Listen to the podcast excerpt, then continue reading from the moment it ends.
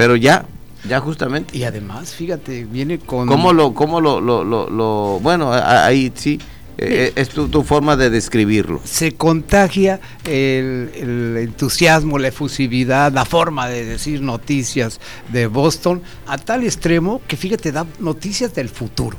Eso está muy bien. Se adelanta dos días más a dar las noticias. Eso quiere decir, ¿qué quiere decir mi querido este? Que en el, la cabina del Heraldo Radio la felicidad no está escasa está toda flor de piel y abriendo y esparciendo noticias, información y todo, con ese ánimo y ese entusiasmo que contagia de Boston y de Pedro Mazón.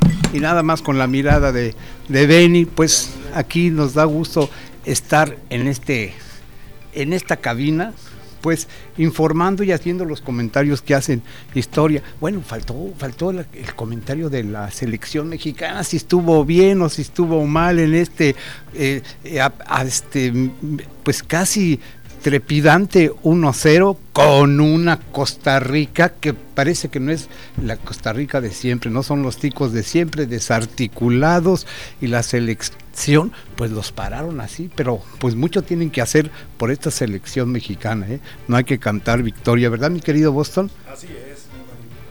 Bueno, pues aquí eh, aprovechando las noticias y la información y que está la mesa servida con el comentarista de deportes, Benny, que da entusiasmo, ánimo y con los micrófonos, la inform este, el, el sonido y todo, pues vamos a hacer un comentario hoy que anduve por el Congreso del Estado. ¿Qué se, ¿Qué se, puede decir del Congreso del Estado? Empiezan con diputados con mucho entusiasmo, aparentemente abiertos y con una gran voluntad pero hay que decirlo, traen cargando una la lápida de, de la pasada decimoquinta legislatura y un dato que nadie había reparado en esta nueva decimosexta legislatura en Baja California Sur y creo que de precedente a nivel nacional de esta nueva 16 legislaturas es que más mujeres que tienen en la historia de diputadas de Baja California Sur. 12 mujeres y 9 hombres. Aún con esta cifra, es inconcebible que ningún órgano político del Congreso es presidido por mujeres. La mesa directiva presidida por un hombre. La Junta de Gobierno y Coordinación Política presidida por un hombre. El coordinador de Morena, hombre. El coordinador del PT, hombre. El coordinador del PAN, hombre. La única mujer coordinadora es la del PRI, pues porque solamente hay dos mujeres en la fracción del PRI. ¿En dónde está entonces la famosa equidad de género en una legislatura integral en su mayoría por mujeres? Bueno, ¿y por qué esto? ¿No las dejaron? ¿No las valorizaron como capaces?